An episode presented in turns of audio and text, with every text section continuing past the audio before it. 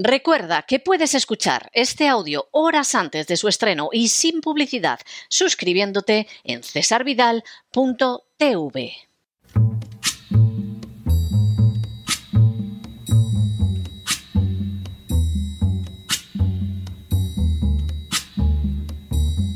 La voz con César Vidal, desde el exilio. When the night has come and the land is dark and the moon is the only light we'll see. No, I won't be afraid. Oh, I won't be afraid just as long as you stand, stand by me.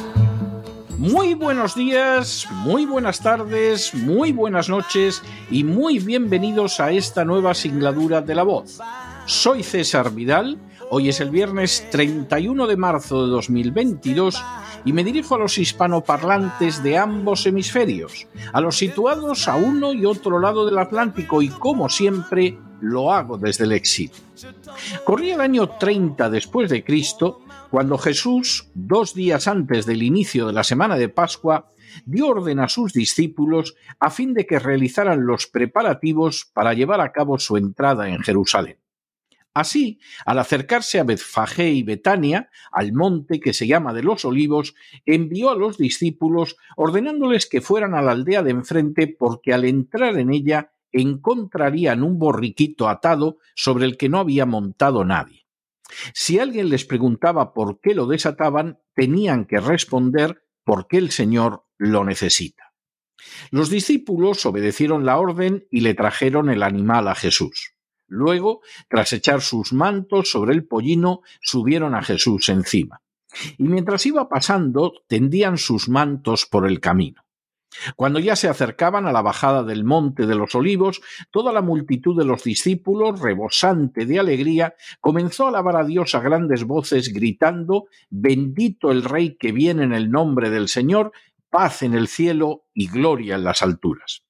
Fue entonces cuando algunos de los fariseos de entre la multitud le dijeron que reprendiera a sus discípulos, a lo que Jesús respondió Os digo que si éstos callaran, las piedras clamarían.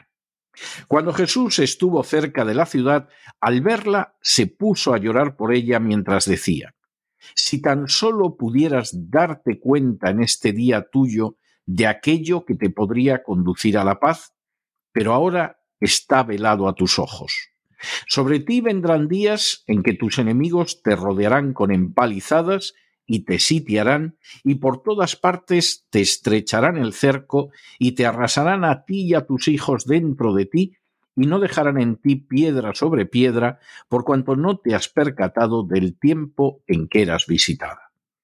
Aquel domingo en que Jesús entró en Jerusalén, incluso se acercó al templo donde atendió a algunos enfermos y escuchó nuevas quejas sobre las aclamaciones que le había dirigido la multitud. Consciente de que su situación en la ciudad distaba mucho de ser segura, regresó a Betania para pasar allí la noche. Había dado inicio la última semana de su vida, una semana que concluiría con su detención, crucifixión y sepultura, una sepultura que en el domingo quedaría vacía porque no podía seguir entre los muertos el que estaba vivo. Pasado mañana comienza la Semana Santa con la festividad del Domingo de Ramos. Para muchos se tratará únicamente del pistoletazo de salida para marcharse de vacaciones. Para otros, cada vez menos, implicará el sumergirse en una serie de tradiciones que van de lo llamativo a lo supersticioso y que muchas veces hunden sus raíces en prácticas anteriores al cristianismo. Para no pocos, que son musulmanes, implicará incluso una ofensa el contemplar una celebración que no se encuadra en sus creencias y que incluso las niega de manera frontal. Con todo el respeto que cualquiera de esas posturas pueda merecer, el recuerdo de la entrada de Jesús en Jerusalén debería llevarnos a reflexionar sobre varias cuestiones.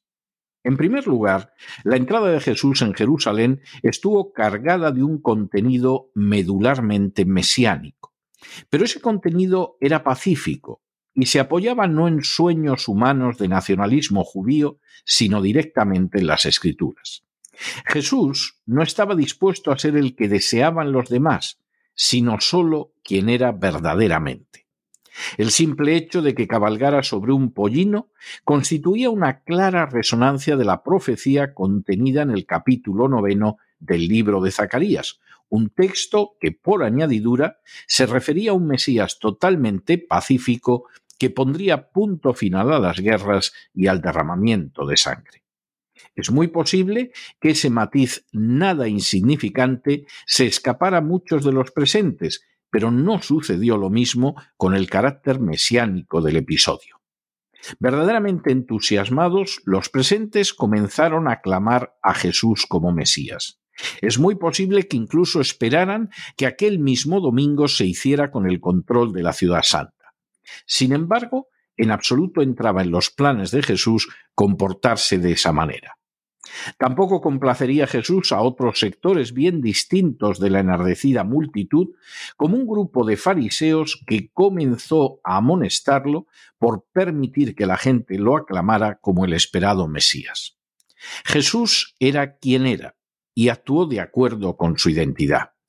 Seguir a Jesús, por lo tanto, implica ser fiel a uno mismo, implica no dejarse arrastrar por la duración o por las amenazas implica no desviarse del camino recto trazado. En segundo lugar, Jesús fue consecuente con su visión por encima de la opinión de los demás. Dice mucho, sin embargo, de su carácter el que no se dejara arrastrar por el entusiasmo que mostraba la muchedumbre y mucho menos pensar en una toma de la ciudad santa como muchos ansiaban. Por el contrario, Jesús estaba convencido de que tal y como señalaban las escrituras acerca del Mesías siervo, iba a ser rechazado. Seguir a Jesús implica, por lo tanto, no tener en cuenta el rechazo de los demás, las calumnias o las amenazas. Implica, por el contrario, mantener la fidelidad a la verdad a cualquier costo. Implica defender la libertad y el bien. En tercer lugar, Jesús demostró que amaba a su nación, pero precisamente por ello no se dejó arrastrar por una visión nacionalista que contemplaba sólo lo bueno de ella y sólo lo malo en las de los demás. Por el contrario, buen conocedor de la realidad nacional judía, al atisbar Jerusalén, la ciudad que no había sabido ver la oportunidad que Dios le brindaba, se sintió embargado por el pesar. Jesús no abrigaba la menor duda de que, visto el comportamiento de sus compatriotas, sólo cabía esperar lo peor para Jerusalén, y no resulta extraño que Jesús llorara al reflexionar sobre esa perspectiva futura. Seguir a Jesús implica no llenarse la boca con el nombre de la nación a la que uno pertenece. Implica no difundir mitos positivos acerca de la misma, implica no blanquear su historia y su realidad. Por el contrario, implica ver con realismo la situación nacional. Implica calibrar las consecuencias y anunciar lo que puede suceder e incluso llorar al ver la ceguera de los compatriotas. En cuarto lugar, Jesús empleó el resto del día en atender a muchas personas que estaban enfermas y necesitadas. Sin especiales alaracas, sin ruido, sin publicidad, simplemente ayudando a la gente en su dolor. Seguir a Jesús implica mostrar compasión, empatía, amor hacia los demás. Implica no pensar que el bien consiste en encuadrarse en el rebaño arrastrado por la propaganda hacia el matadero. Implica poner al descubierto hasta qué punto los que dicen servir al pueblo solo se sirven de él. Y finalmente, consciente de la falta de seguridad, Jesús decidió no pernoctar en Jerusalén, sino regresar a Betania, de donde regresaría apenas unas horas después para llevar a cabo la limpieza del templo, un lugar que, según sus propias palabras, tenía que ser casa de oración, pero se había convertido en una cueva de ladrones.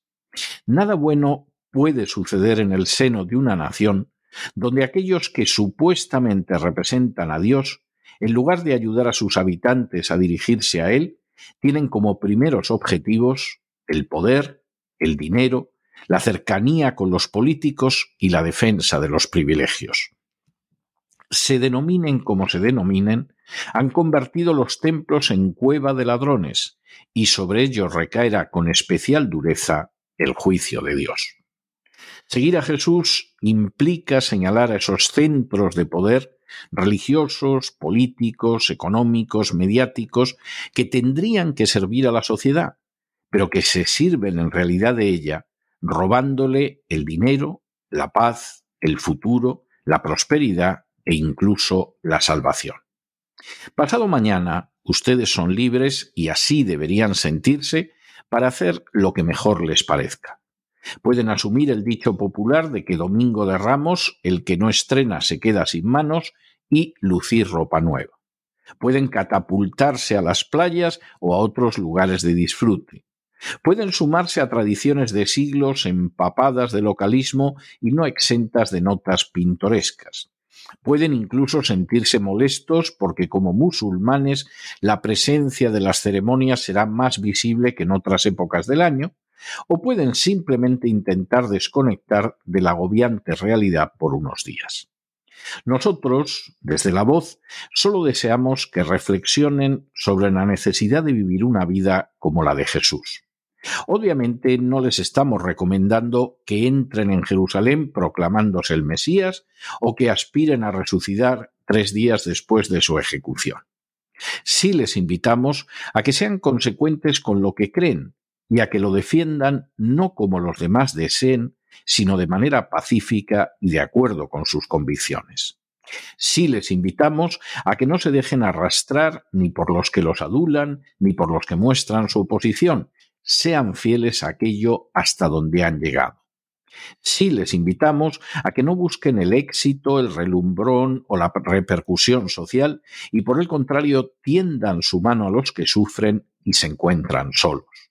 Sí les invitamos a que amen entrañablemente a su nación, pero no como esos necios que se empeñan en liberarla de cualquier tacha real, aunque sea a costa de defender a la mismísima Inquisición, sino como aquellos que conocen sobradamente sus defectos e incluso se percatan del drama que se avecina si no se produce un cambio radical y precisamente porque ven el futuro lloran. Si les invitamos a que denuncien a aquellos que han convertido los templos en cuevas de ladrones, que no han dudado en acostarse con los enemigos de la patria y que parecen mucho más preocupados por la parte del impuesto de la renta que se llevarán que por el desplome moral de la sociedad, un desplome moral, dicho sea de paso, en el que participan y del que tienen buena parte de responsabilidad. Sí les invitamos finalmente a que sobre todo se vuelvan a Dios, porque hemos llegado a un punto en que lo crean o no, solo Él constituye una esperanza sólida en medio de los tiempos procelosos que corren. Disfruten del resto del programa. Disfruten pasado mañana del Domingo de Ramos y disfruten de la Semana Santa, durante la cual el programa La Voz se tomará un descanso para regresar Dios mediante el día 10 de abril. Pero no se dejen llevar por el desánimo o la frustración. Y es que a pesar de que los poderosos muchas veces parecen gigantes, es sólo porque se les contempla de rodillas, y ya va siendo hora de ponerse en pie. Mientras tanto, en el tiempo que han necesitado ustedes para escuchar este editorial, la deuda pública española ha aumentado en cerca de 7 millones de euros y una parte no pequeña se la llevan precisamente aquellos que han convertido los templos en auténticas cuevas de ladrones. Muy buenos días, muy buenas tardes, muy buenas noches. Les ha hablado César Vidal desde el exilio. Que Dios los bendiga.